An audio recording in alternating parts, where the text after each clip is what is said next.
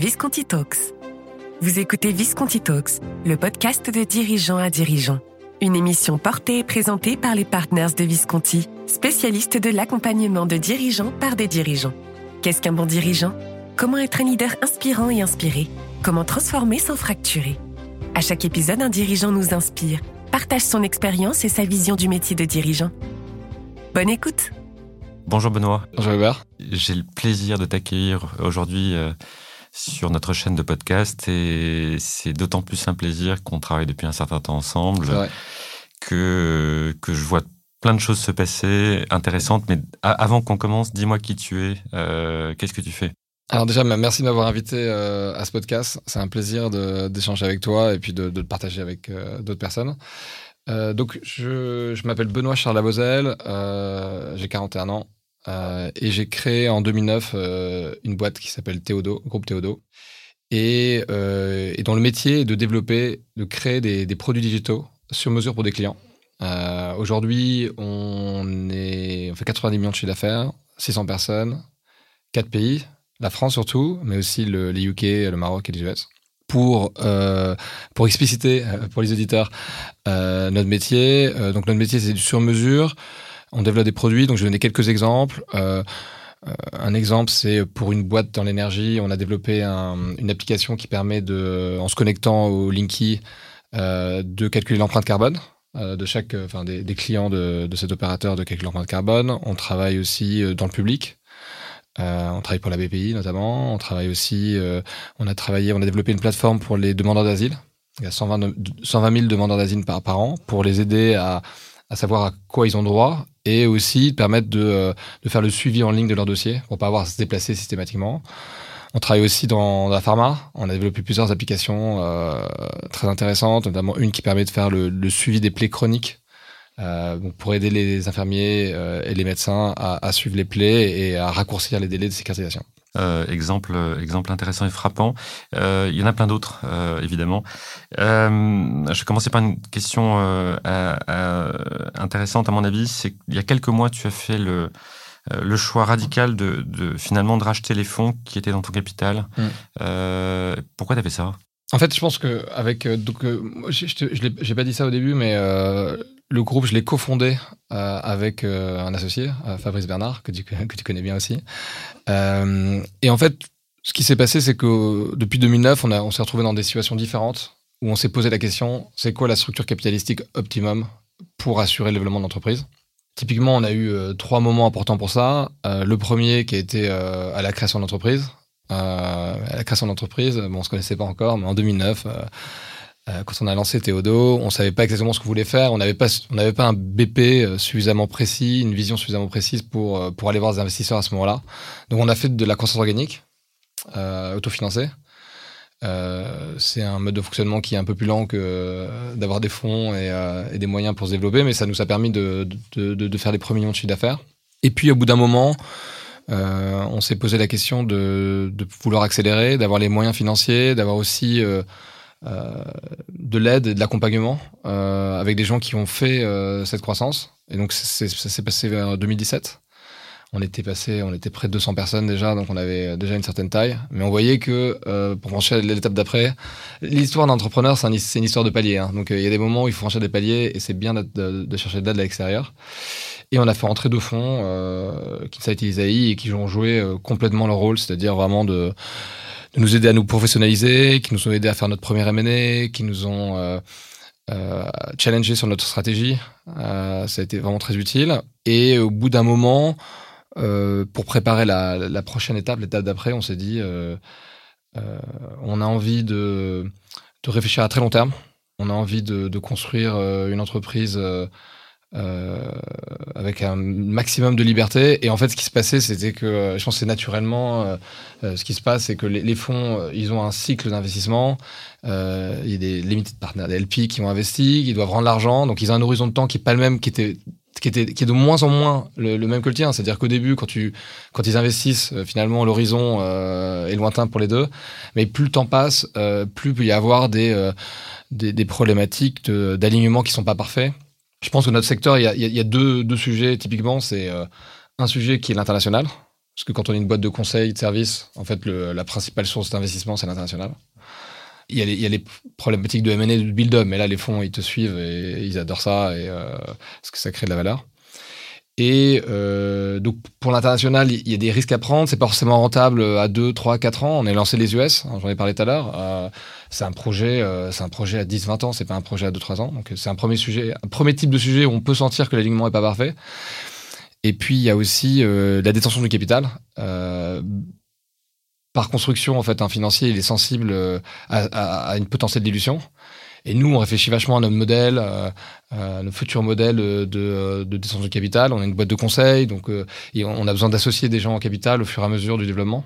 Et on, voulait se doter de cette liberté. Du coup, on a, pris cette décision, effectivement, euh, de pas rentrer dans un nouveau cycle euh, avec des nouveaux fonds, mais euh, de faire entrer un fonds de dette hein, qui s'appelle CASA et qui nous a permis donc de racheter les parts en fait de, de Et justement, euh, euh, un des sujets que tu mentionnes, c'est un des levées de croissance, c'est finalement le partage du capital. Et tu as, finalement un modèle hybride qui est assez étonnant, en fait, dans, dans, dans, ton secteur, euh, entre finalement le startup studio et l'ESN euh, mmh. classique. puisque finalement les, directeurs généraux de chaque entité développent leur propre business avec un bon niveau de collaboration avec leurs pairs, les autres DG finalement, mmh. et, collaboration bien entendu avec la structure, structure centrale que, mmh. que, que, tu diriges avec Fabrice. Et, euh, et pourquoi finalement tu as imaginé ce type d'organisation En quoi elle marche et en quoi elle marche pas, en quelque mmh. sorte? Euh, alors pour décrire euh, pour les auditeurs qui connaissent moins bien le, le groupe et toi, euh, donc j'appelle ça groupe Théodos. C'est pas parce que c'est chic d'être un groupe, c'est parce qu'on a on est constitué de 10 entités, euh, 10 personnes morales différentes. Donc quatre qui sont à l'international. Euh, Théo du US, c'est une entité. Il y a une Bellways au Maroc. Il y a Théo UK, euh, il y a Aleios au, UK aussi, et six entités, euh, six startups. Euh, on appelle ça des startups parce qu'on a cette idée de, croître très vite en France. et donc ça fait dix entités et, on a fait ça parce que on était quand on a commencé à faire croître Théodo, on, on, avait trois challenges qui étaient qui se posaient. C'était un déjà comment faire pour croître en gardant notre culture startup. C'était un truc très important pour nous parce que euh, on a été sorti d'école euh, avec l'idée de, travailler dans une boîte qui restait dynamique, qui restait euh, agile. Et en fait, on avait peur de finalement, de, avec la taille, de, perdre ces, ces qualités. il y avait une deuxième problématique, c'était la problématique d'attractivité. Hein, comment tu fais pour intéresser des gens qui, qui ont beaucoup de talent, qui, ont, qui, sont, qui ont beaucoup de drive, qui sont très ambitieux Qu'est-ce que tu leur proposes en fait? Euh, et puis il y avait une troisième problématique qui était la problématique d'innovation. Dans notre secteur, on a euh, euh, souvent des, nouvelles tendances, hein, des nouvelles technologies qui arrivent, qui sont très importantes, qui ont des atouts. il faut se positionner sur ces, technologies et il faut trouver un moyen de le faire, de le faire vite. Et quand tu as un business qui marche bien, bah, innover, proposer de nouvelles offres assez disruptives, c'est pas facile parce que toute l'organisation, elle te ramène finalement à ce qu'elle sait faire. Et donc, on a trouvé cette solution de lancer des nouvelles entités qui permettaient d'adresser, euh, d'une certaine manière, ces trois problématiques. Euh, on, aura des entités autonomes, indépendantes. Du coup, on va regarder plus facilement la culture startup. On aura euh, la possibilité de proposer à des talents de devenir cofondateurs de leur startup. Et on va pouvoir innover parce qu'on va avoir un groupe de gens qui va être dédié à une activité. en l'occurrence, on a commencé par BAM, donc spécialisé, faire des, solutions digitales, des produits digitaux spécialisé dans le mobile, Sicara, Data Science, Data Engineering, ensuite euh, Paddock, Cloud DevOps, ensuite euh, euh, dans, la, dans, la fintech, cloud, dans la santé. Et en fait, c'est un moyen de, de, de, de, de, garder cette culture startup, d'innover et en même temps de proposer à des talents, du coup, cette position. Donc ça, ça, ça c'est la réponse à la question de ce qu'on a fait. Euh, franchement, ça a super bien marché sur ces trois euh, sur ces trois raisons. C'est-à-dire que je pense qu'on, notamment la croissance de la boîte. Ben, Aujourd'hui, on fait 90 millions de chiffre d'affaires euh, cette année. C'est notamment dû à notre capacité à innover et à prendre des nouveaux marchés. Ensuite, ça, il y a un trade-off. Hein, c'est comme tout. Hein, C'est-à-dire que il y a aucun design qui euh, de boîte euh, qui est parfait à n'importe quelle taille, à n'importe quel moment d'entreprise. Nous, ce qu'on a observé, c'était que plus on crée d'entités, plus il fallait qu'on investisse de temps à faire en sorte qu'ils travaillent ensemble parce que en fait c'est deux entités différentes, c'est des boîtes différentes, mais elles servent euh, beaucoup de clients communs parce qu'un client il n'a pas seulement des besoins en, mobile, il a aussi des, besoins en cloud, euh, etc. Et du coup, euh, on doit faire beaucoup d'efforts à, à les faire travailler ensemble. Du coup, nous, si tu veux, pour la suite, on, on se pose la question de, de réfléchir à comment dans quelles conditions il faut qu'on crée une nouvelle entité et dans quelles conditions il faut qu'on évite de le faire et qu'on trouve un autre moyen d'innover, un autre moyen d'intéresser les collaborateurs parce que euh, on va pas, on fera pas 900 millions avec 100 euh, entités.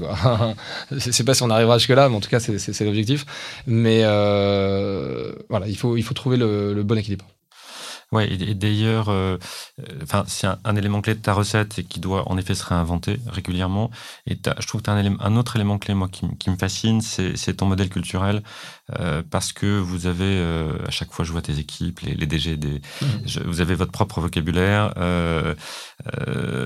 qui, est, très vaste. Vous, êtes arrivé au maximum de la culture du lean, un problème, des causes racines, des solutions, des résolutions de problèmes, etc. Et euh, moi, je pense que c'est un élément constitutif et, admirable, à mon avis, de ton, de ton modèle. Euh, tu peux nous en parler? Ah oui, bien sûr. Euh, je pense pour en parler, il faut, revenir aux origines de la boîte. Hein. comme souvent, hein, quand tu vois une boîte qui est, je pense, spéciale, je pense que la note est spéciale à ce niveau-là. tu l'as remarqué, la culture est vraiment très forte. ça se voit, tu l'as évoqué, mais même dans les mots qu'on utilise, en fait, dans les mots de vocabulaire.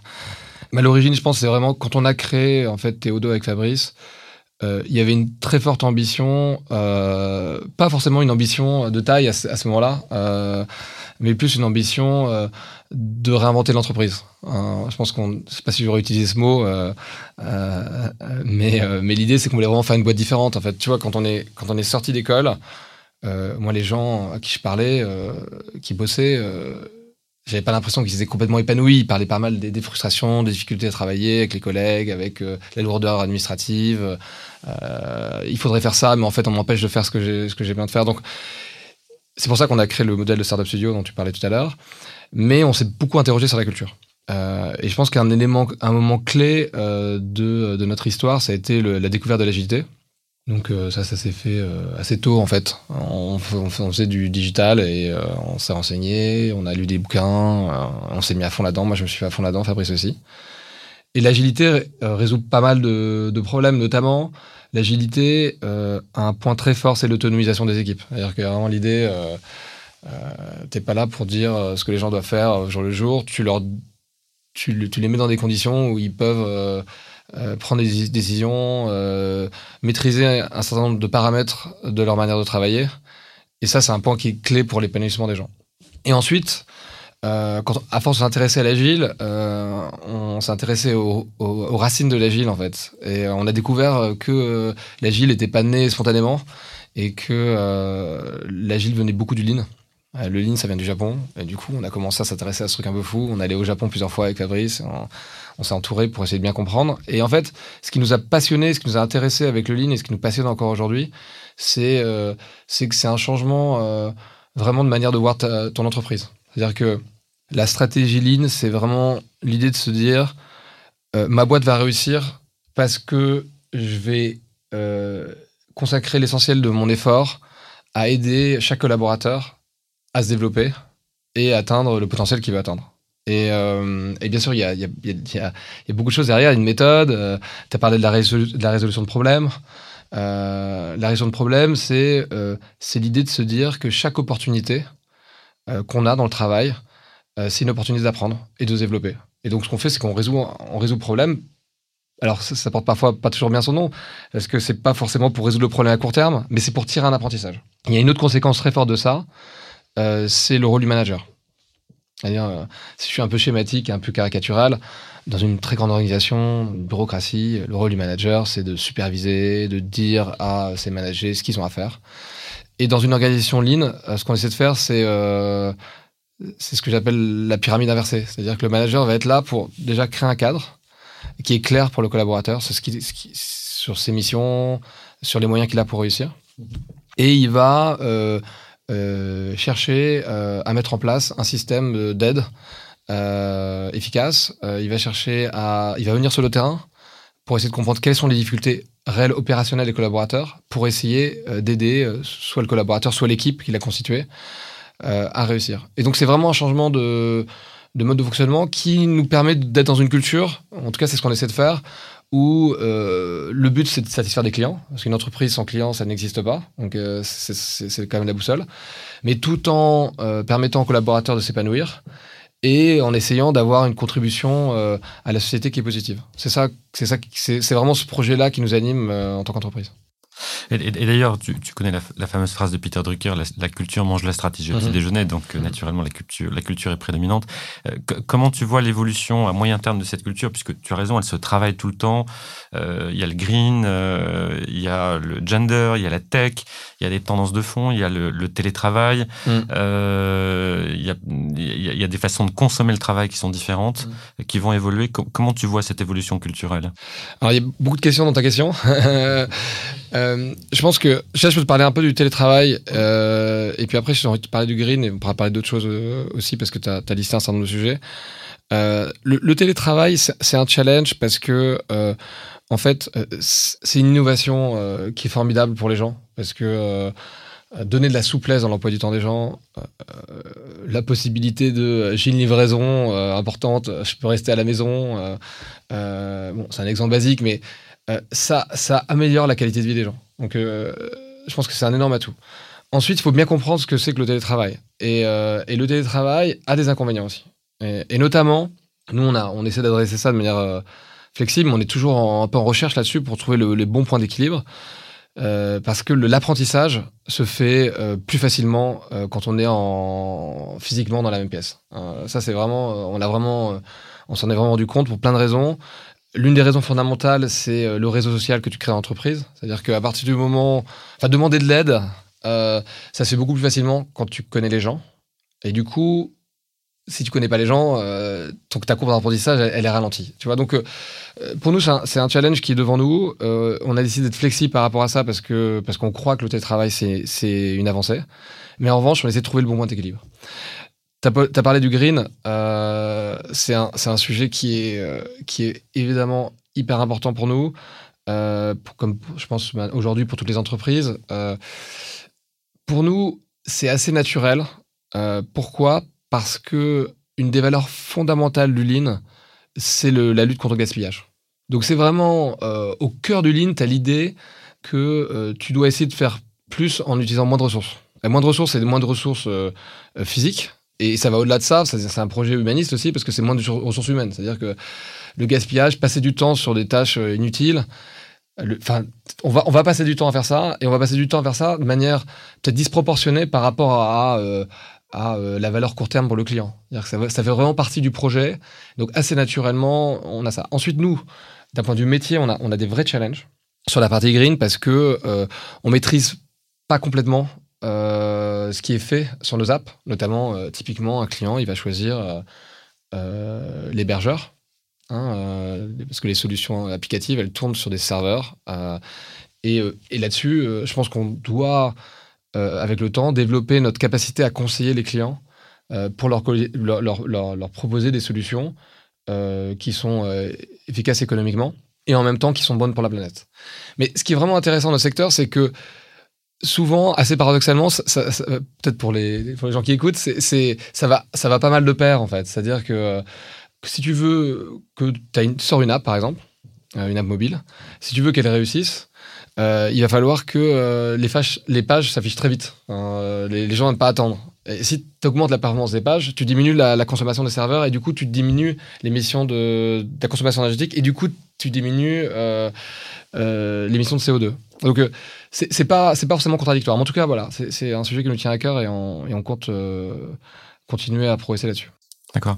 Euh, donc évolution naturelle de la culture autour de tout ça, parce que la, culture, c'est comme tu le dis, euh, tout, ah, enfin ces éléments sont constitutifs d'une culture. Il n'y a pas que ça. Et, moi, j'avais j'avais une dernière question. Si, si tu avais une baguette magique, projetons-nous, je sais pas, 2030, 2040, mmh. qu'est-ce quelle serait-elle pour Théodo? Bah, en fait, nous, euh, je sais pas si j'ai une réponse sur la baguette magique euh, là précisément, mais euh, je peux te parler de ce qu'on essaie de faire en fait, tu vois, dans, le futur et comment on se projette euh, sur nos objectifs. ce qu'on essaie de faire, c'est qu'on essaie de faire un truc qui, on essaie de faire un truc bien. On essaie d'avoir une contribution qui est positive, hein, se dit pour les clients, pour, les collaborateurs et pour la société de manière générale. Et, le point, le, point clé de, cette réflexion, c'est sur l'ingéniosité. C'est-à-dire qu'on s'est dit, on est des ingénieurs, on est une boîte d'ingénieurs. La manière dont on peut contribuer euh, à la société, c'est apporter plus d'ingéniosité.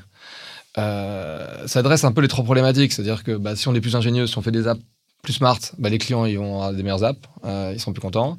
Pour un ingénieur, être ingénieux, bah, c'est une manière de s'épanouir et de, progresser.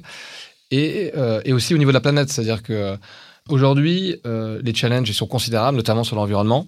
C'est sans doute un peu caricatural, mais il y a un peu deux voies. Il y a la voie en fait qui est la décroissance. Euh, bah, finalement, on ne sait pas améliorer la qualité de vie des gens et améliorer la société sans détruire la planète. Bah, du coup, il faut qu'on fasse de la décroissance, avec des risques assez majeurs, parce que euh, nous, en Occident, on a un certain niveau de vie, la décroissance, on peut peut-être, euh, avec la solidarité, on peut peut-être l'encaisser. Euh, il y a des pays émergents où il y a des dizaines, centaines de millions de personnes qui sont à la limite. Est-ce que ça va être possible pour eux? C'est pas évident. Et il y a une autre voie qui est la voie du progrès. Nous, on croit, avec Fabrice, on croit en l'humain, on aime l'humain et, et, on croit au progrès, on croit que c'est possible d'inventer de nouvelles choses de résoudre des problèmes technologiques et de faire en sorte que euh, potentiellement euh, euh, bah, les hommes vivent mieux demain tout en préservant la planète. Et ça, c'est du coup le gros challenge de, de, nos vies. Alors ça, c'est un peu de, nos vies à, de notre boîte, c'est du coup de notre vie à professionnelle, à Fabrice et moi. Et donc l'ingéniosité, comment être plus ingénieux dans le monde? Bah, C'est de, de croissance. Donc plus on développe le business, plus on aide des clients, plus on a des opportunités d'ingénieux. Donc, euh, on a un objectif un peu fou qui est de dire on va faire une boîte d'un milliard de chiffre d'affaires. Je sais pas si on y arrivera, mais en tout cas, on essaie d'y arriver. On a aussi une logique de pérennité, euh, c'est-à-dire que euh, on n'a pas cette logique que peuvent avoir certains entrepreneurs de, réaliser un coup? ça peut se comprendre. Hein, on travaille beaucoup, on crée sa boîte, on peut avoir la tentation de, bah, de la vendre et puis ensuite d'avoir une vie différente. sauf que ça crée aussi tout ça d'autres choses hein, dans sa vie. C'est tout à fait respectable. Donc, nous, ce qu'on a envie de faire, c'est qu'on a envie de construire un truc qui reste dans le temps. Et donc, on, réfléchit beaucoup à la pérennité. Comment faire que euh, le groupe TO2 il existe dans 20 ans, 30 ans, 50 ans, 100 ans? Tu posais, tu posais la question euh, dans 10 ans, euh, je t'amène à dans 100 ans.